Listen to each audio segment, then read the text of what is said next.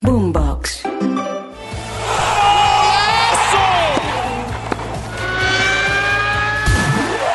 Esto es Titulares Deportivos. Bienvenidos. Hola, soy Octavio Sazo y esto es Titulares Deportivos en la noche de este martes 23 de enero. Atención que se jugó una nueva fecha del campeonato preolímpico de fútbol en la ciudad de Caracas, en Venezuela. Camila Castiblanco nos trae los detalles de lo sucedido con los dos duelos del día de hoy que tienen que ver también con la selección Colombia. Octavio, este martes empezó la segunda fecha del preolímpico para conocer cuáles serán las dos selecciones que irán a los Olímpicos de París 2024.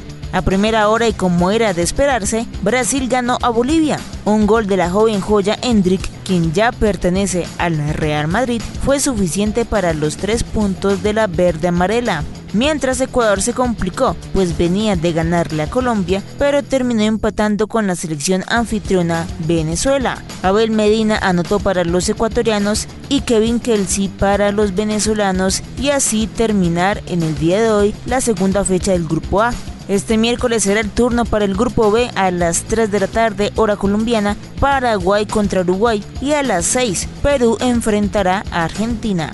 Recordemos cómo está la tabla de posiciones. En el grupo A, primero Ecuador con 4 puntos, segundo Brasil con 3, tercero Venezuela con 2, cuarto Bolivia con 1 punto y colero Colombia con las manos vacías.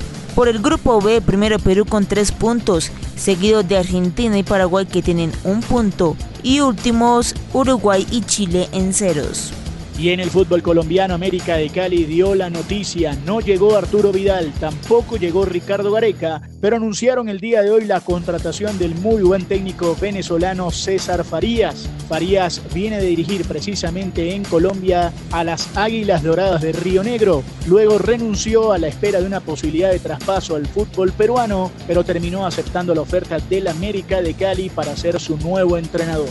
Y el día de hoy se jugaron, atención, semifinales y cuartos de final en varios lugares del planeta. En la Carabao Cup, el Chelsea le ganó 6 a 1 al Boro y se metió entonces en la final del torneo. Celta de Vigo en los cuartos de final de la Copa del Rey perdió 2 a 1 frente a la Real Sociedad. Y atención que hubo definición en el grupo C y en el D de la Copa Africana de Naciones. En el grupo C, Senegal sumó sus 9 puntos y le ganó 2 a 0 a Guinea. Camerún en un partido de locura perdía 2 a 1 frente a Gambia y sobre el final del duelo no solo ganó al equipo de Gambia, sino que se terminó clasificando como segundo de su grupo. Senegal tiene 9 puntos, Camerún también con 4, son los clasificados a la próxima fase.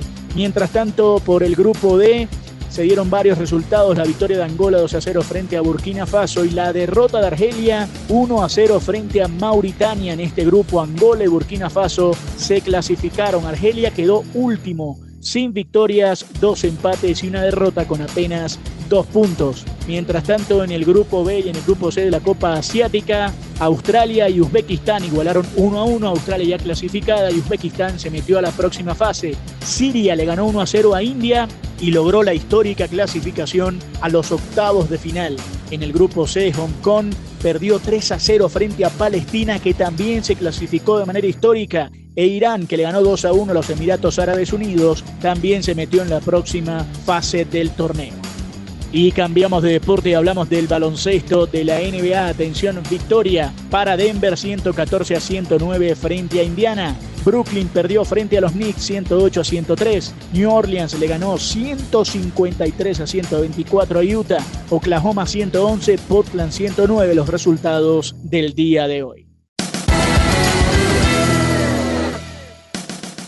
Si quieres opinar, debatir o compartir con nosotros, arroba boomboxco, arroba octasazo y con gusto te leeremos. Nos reencontramos mañana en una nueva edición de Titulares Deportivos.